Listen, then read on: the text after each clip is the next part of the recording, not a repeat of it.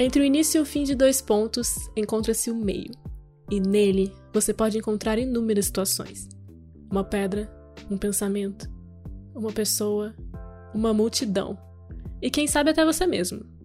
No meio do caminho, é possível se perguntar: será que é isso mesmo? E se eu for por aqui?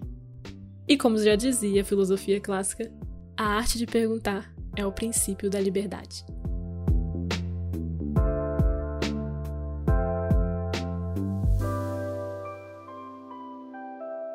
É a primeira coisa que você faz ao acordar? Enquanto toma café? E enquanto dirige? Trabalhando? Google pesquisar. E antes de dormir? Vendo dessa forma, parece que a nossa vida é um caos, mas não. Ela só está inserida na era do excesso de informação. No mundo cada vez mais conectado, onde depositamos nossa energia? Que tipo de conteúdo consumimos? Nós sabemos a origem desse conteúdo? Quem faz essa curadoria? Sei que nesse momento podem estar surgindo mais perguntas ainda na sua cabeça, mas calma.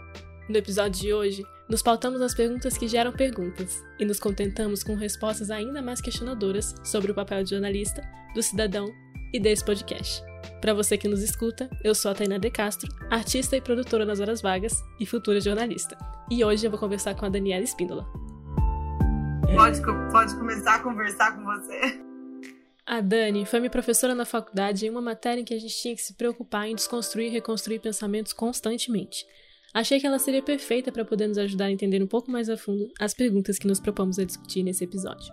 Meu nome é Daniela Espíndola Alves, eu tenho 41 anos, sou jornalista há 17 anos e trabalho hoje como professora universitária, também trabalho no como apresentadora numa TV nacional chamada TV Aparecida.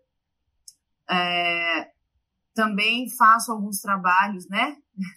A gente, jornalista faz de tudo um pouco e, e, esse pouco sempre é um muito e é muito bem, sabe, mergulhado, né? A gente, a maioria que faz esse tipo de trabalho é muito intenso, por isso que começa a pegar de tudo um pouco. É, é, é isso. Dani, eu tô muito feliz que você tenha aceitado esse convite. E, bom, hoje a gente tem muitas perguntas difíceis a serem discutidas. E a primeira delas é um pouco difícil de encarar, assim. Devido à realidade que ela mostra, né? É, recentemente, a Federação Nacional de Jornalistas, a FENAGE, ela divulgou um relatório chamado Violência contra o Jornalista e Liberdade de Imprensa no Brasil. E nesse levantamento, foi possível ver que os ataques à liberdade de imprensa e os ataques feitos diretamente a jornalistas registraram um aumento de 54%. E só para você ter uma ideia, em 2019, nas redes sociais, foram 11 mil ataques por dia, o que significa 7 agressões por minuto. E essa é uma realidade um pouco dura, assim, um pouco preocupante também. É... Por que, que os jornalistas vêm sofrendo tantos ataques? É, são perguntas muito sérias, Tainá, porque elas não, não existe assim uma resposta prática, objetiva. Quem dera se tivesse uma resposta é, para responder, né, é, a sua primeira pergunta, né? Por que você acha que o jornalista vem sofrendo tantos ataques? Se a gente for utilizar uma teoria, por exemplo, não uma teoria fechada, né? Porque ele nem gostaria que falasse isso, mas uma teoria, por exemplo, de Derrida, para a gente falar sobre a desconstrução, desconstruir essa agressividade que vem acontecendo com o jornalista, mas isso a gente está falando de uma perspectiva, fora a agressividade mundial que existe, né? Essa agressividade que ela vem é, falar, que ela é completamente dentro de uma, uma agitação, dentro de uma inconstância, dentro de uma insatisfação, dentro da sua é, de uma é, desse, dessa problemática existencial, porque na verdade a agressividade ela faz parte, ela é inerente à nossa vida. Nós não podemos dizer que não podemos ser agressivos. Nós precisamos da agressividade. A agressividade ela está dentro da nossa existência, ela é inerente e ela faz parte né, da nossa sobrevivência, como o medo, entre outros sentimentos passivos. Ela faz parte. Mas acontece que o que vem acontecendo, eu acredito que está dentro da formação humana, dentro da, do que vamos considerar educação social, dentro do, DNA social, esse, essa, essa postura do eu posso pensar e posso falar. Né?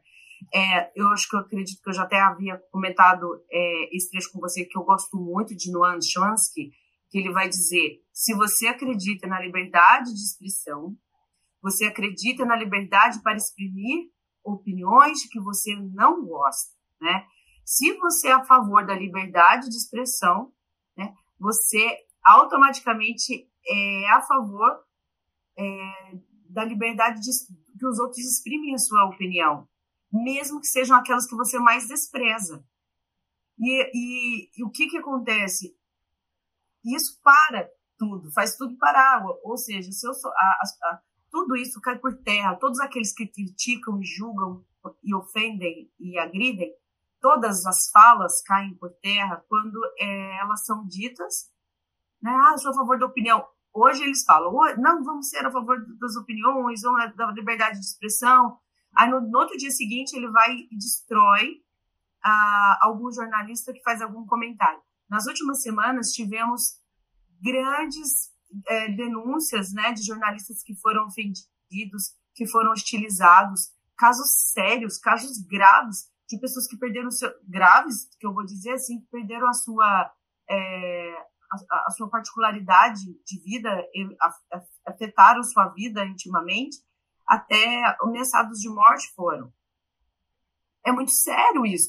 A que ponto chega uma pessoa ameaçar a outra de morte, né? E delas invadirem a vida e se tornarem refém dessa, é, dessas milícias midiáticas, né? Então, é um caso muito sério. Eu acho, Tainá, que eu não, tô, não estou aqui, não, não consigo, não tenho propriedade para defender nenhum polo e nem outro. Eu acredito que há uma agressividade no tom que se usa dos dois lados. No tom e também na, na, na, na nessa performance em que eles se colocam, né, os dois lados. Existem grupos de jornalistas que sabem trabalhar muito bem, é, conseguem verbalizar, escrever, pontuar muito bem as suas opiniões, que é um, é um outro patamar, e a gente entra num aspecto muito grave desse, dessa é, loucura de informação que todo mundo fala o que quer, né? E aí existe muita agressividade, de fato. Isso que você falou foi muito interessante, assim, porque a agressividade, ela parte do fato das pessoas se expressarem sem considerar que existe uma pessoa ali, né? Eu sei que a discordância ela existe, ela sempre vai existir, e nós vamos ter que aprender a lidar com ela. Mas que seja de uma forma pacífica, né? Uma forma não agressiva, uma forma que parte do diálogo. É simples falar, mas é um pouco mais complexo que isso, né? Porque exige da gente essa temperança de, de conseguir conviver em sociedade e conviver com um pensamento diferente do seu, né? E... Precisa. Sim, exatamente. E aí eu fico pensando se as pessoas estão preparadas mesmo para lidar com a realidade que a gente está vivendo hoje em dia, que é uma realidade que, além de jornalistas sofrerem muitos ataques, é... ainda a gente está impactado por um monte de, de informação e essa informação se perde num, num bolo de muitas e muitas informações que você recebe a todo momento de vários canais e cada segundo também, né? Se a gente está preparado para lidar com essa realidade que gera um processo também de desinformação, porque você, de, de toda essa informação, você não sabe nem filtrar ali o que, que é essencial para você ou não, assim. Não Exatamente. É, tem, uma, tem uma fala do Cortella que ele diz assim, né? O que importa é saber o que importa. E como saber o que importa?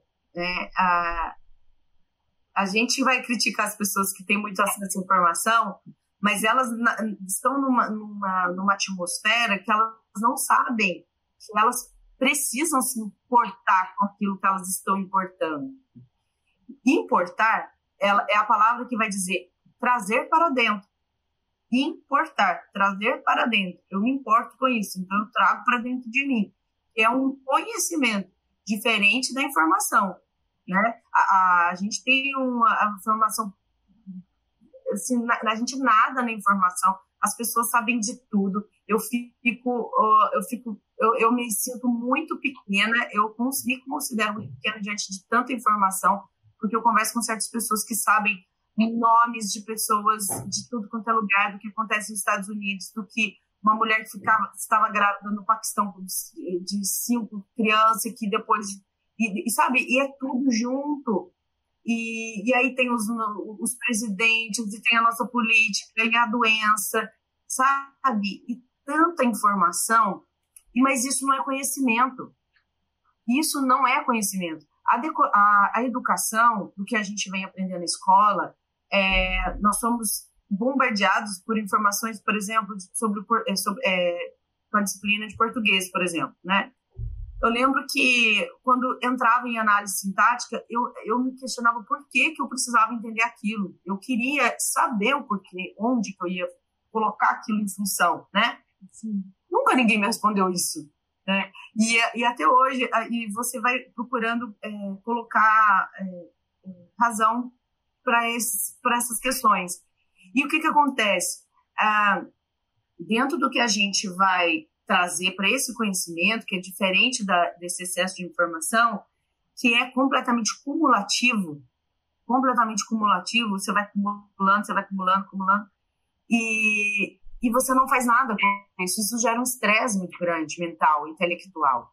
Então, as pessoas elas não sabem falar, não sabem conversar, da maneira que poderiam ser. Não estou dizendo não, sabe, no formato ignorante, não, na característica ignorante, mas no sentido delas estarem perdidas. E aí geram várias doenças, o prejuízo é grande, né? Aí se tornam pessoas agressivas porque elas não sabem lidar. Agressividade é não saber lidar com a situação.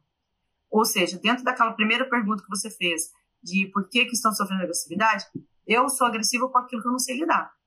Então, é, é a primeira maneira, é a primeira, é o instinto humano, né? Que vai trazer essa, essa postura. Uma coisa que eu vi e li muito no meu TCC foi que é, o jornalista ele poderia assumir um papel de curador quando ele quando fosse necessário no meio desse processo de informação e ele poderia ser muito, e ele poderia ir muito além disso porque é, ele poderia entender que o que quem está consumindo aquela informação, aquele conhecimento, é, quem está construindo aquele conhecimento, na verdade, ele faz parte daquele processo de narrativa. Então, é legal também o jornalista trazer o processo que ele fez para apurar aquilo, para que as pessoas pudessem entender um pouco mais e serem, e serem educadas a também co compreender como que é esse processo, porque esse processo de gerar informação é um processo que existe toda uma metodologia por trás, que a gente fica quatro anos na faculdade estudando, e aí, às vezes, a gente não, não, As pessoas não sabem que existe todo esse processo. Acha que é, tem um fato, vou falar, vou conversar com alguém, mas na verdade tem um monte de metodologia por trás, assim. E aí eu fico pensando muito em como que a gente poderia ampliar esse diálogo, assim. O que, você acha? Eu acho que está na educação. Eu acho que está na formação. Na formação dos jornalistas. Qual formação esse jornalista tem? É prático, somente prático, somente teórico, sabe? É uma eu não estou dizendo o que é certo e o que é errado, mas a busca, pelo menos, para o melhor. Porque eu, eu, inclusive, ia falar exatamente sobre essa curadoria. A curadoria que você vai navegar na informação e no conhecimento, não naufragar, né? Não você naufragar nesse, nesse, nesse mar de, de informação que você não vai ter nenhum conhecimento. Que, quem naufraga, morre. Antes de morrer, adoece né, essas doenças geradas por esse excesso e a morte é, viva, né? Muita gente que ainda está morto vivo. É, a, a, curadoria ela vem trazer é, exatamente, eu tinha colocado esse aspecto fundamental aqui para a gente falar sobre isso, Tainá, é, que é necessário. Dentro de uma disciplina que eu lecionei, é, eu trabalhei, que era de maneira prática, eu trabalhei muito, primeiro, para gerar o pensamento do que ia se produzir para ser divulgado. Né? Em um dado momento, eu disse na aula, é, pessoal, a gente não vai ter, a nossa editoria não vai ter assuntos violentos, do tipo, morreu por 10 tiros, foi assaltado, ou foi, né, por diversos é, motivos, assuntos de violência. Aí um aluno me questionou, mas como assim, se isso é a vida? Aí começou, porque isso não é a vida. Primeiro, eu vi o quanto ele estava dentro de um, é, vamos, sei lá, 18, 20 anos de vida no máximo, numa experiência de vida que talvez para ele isso fosse formação, né? Como que a vida é sem violência? Como é viver sem violência para umas pessoas? É sério isso, é muito profundo, porque eu não posso responder para ele, não é. Eu tenho que desconstruir totalmente o raciocínio dele, que não faz em uma hora e nem duas, talvez em nem quatro anos, mas talvez pelo menos eu abra, abra a, a, a, questione, gere questionamentos na cabeça dele para ele entender. Por quê? O, o, o, nosso jornalismo hoje, esse que vai falar é, o, é a verdade nua e crua, é o jornalismo que fala da verdade, é, que é isento, né? E não é assim. Não é por aí. Eu, eu acredito que não seja por aí, né? É um jornalismo que precisa ser trabalhado de maneira formativa né, que precisa trazer o humano, mas não é o humano no seu sentido lúdico ou romântico, mas é o, a preocupação fundamental com o ser humano, com a formação do ser humano. E uma coisa que eu também pensei quando você estava falando é que qual que é o sentido da palavra verdade também, porque às vezes a gente se, pre se prende no sentido da palavra verdade e às vezes é, a gente tem que entender que verdade o jornalismo está falando, qual que é a verdade do jornalismo, entende? Tipo, eu acho que vale a pena também discutir sobre esse ponto.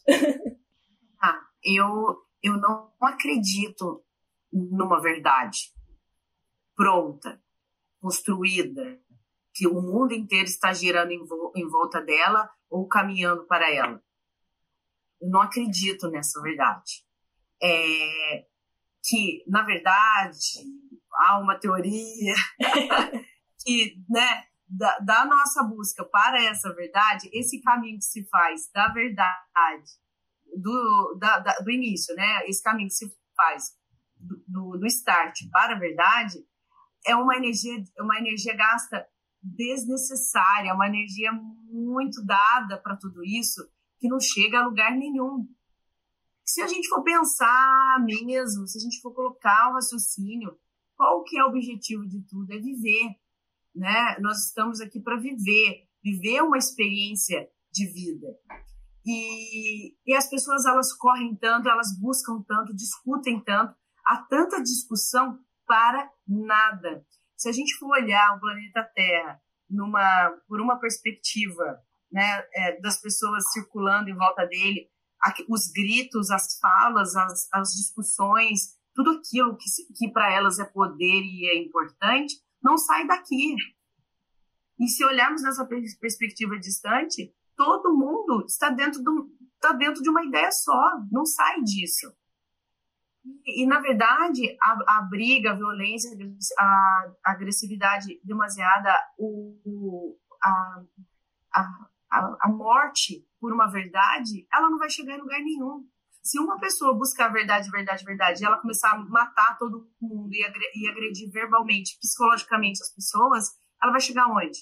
se ela conseguir, então, destruir o mundo inteiro, ela vai estar sozinha, né? Então, assim, sinceridade, eu penso ó, a que ponto chega uma pessoa que fica atrás dessa verdade, né? A pressa, a, o desespero por, por essa verdade faz com que as coisas cheguem sem, sem critério. Aí vem a curadoria para isso, né? Entra a curadoria para isso que é essencial. E aí eu fico pensando como o jornalista pode se comportar assim para criar uma informação mais humana mesmo. Ele precisa ser mais humano. é simples.